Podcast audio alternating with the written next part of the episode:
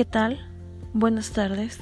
Se presenta para ustedes Gabriela de Jesús Zavala Moreno con este podcast sobre la educación a distancia, para ser más exactos sobre la organización institucional para la materia de Seminario de Educación a Distancia, dirigido a todos aquellos interesados en el ámbito de la educación a distancia y sus derivados.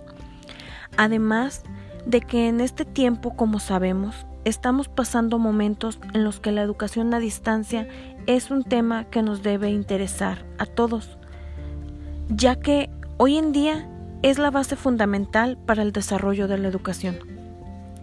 Para comenzar, tendremos que saber un poco sobre los proyectos de educación a distancia, el cual se refiere al proceso de planificación de objetivos formativos para un periodo determinado, actividades y otros elementos necesarios para alcanzar los objetivos y desarrollar el proceso de enseñanza-aprendizaje de una materia con dicha modalidad. Después de la introducción a este tema, Continuamos con lo que es el tema organización institucional y los aspectos que se deben considerar en esta.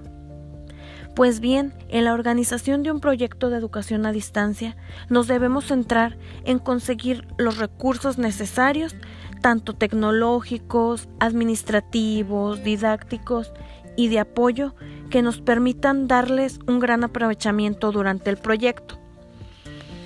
La educación a distancia tiene soportes en los cuales a continuación puntuaremos uno a uno. Primero está el soporte tecnológico, luego el soporte administrativo, después el soporte didáctico y por último, pero no menos importante, el soporte de apoyo. A continuación, para que quede un poco más claro, vamos a desglosar cada uno de ellos. El soporte tecnológico, pues podemos decir que más o menos nos damos una idea por tecnológico que tiene que ver con la tecnología, pues estos son los encargados de que el aspecto técnico y de comunicación funcionen efectivamente. Por lo general, también se encargan del registro de los estudiantes, la distribución de materiales, distribución de libros y también se encargan de instalar y hacer funcionar mm, de manera correcta las redes un punto que considero aquí muy importante sobre este soporte es que este es el que atiende las dudas de los alumnos y que corrige las fallas que vayan saliendo este, en la comunicación o también en el funcionamiento de plataformas y todo lo, que se necesite para que el alumno pueda llevar a cabo su proyecto este, de educación a distancia. Luego continuamos con el soporte administrativo.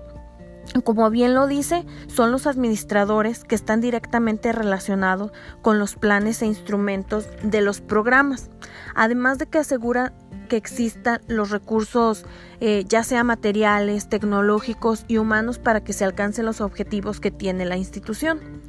Estos mantienen un enfoque académico en los programas de educación a distancia. También cabe resaltar aquí que este funciona también como enlace entre todo el equipo de trabajo y puede tener también una función como de supervisor. Después continuamos con el soporte didáctico. En este nos referimos al personal docente y metodológico que nos garantiza la efectividad de todo el proceso del proyecto de educación a distancia. Eh, tiene como responsabilidad, además de determinar el contenido de los cursos, también el desarrollar determinadas estrategias didácticas para que los alumnos que lleven el proyecto de educación a distancia se involucren un poco más y les sea un poco más agradable llevar el curso.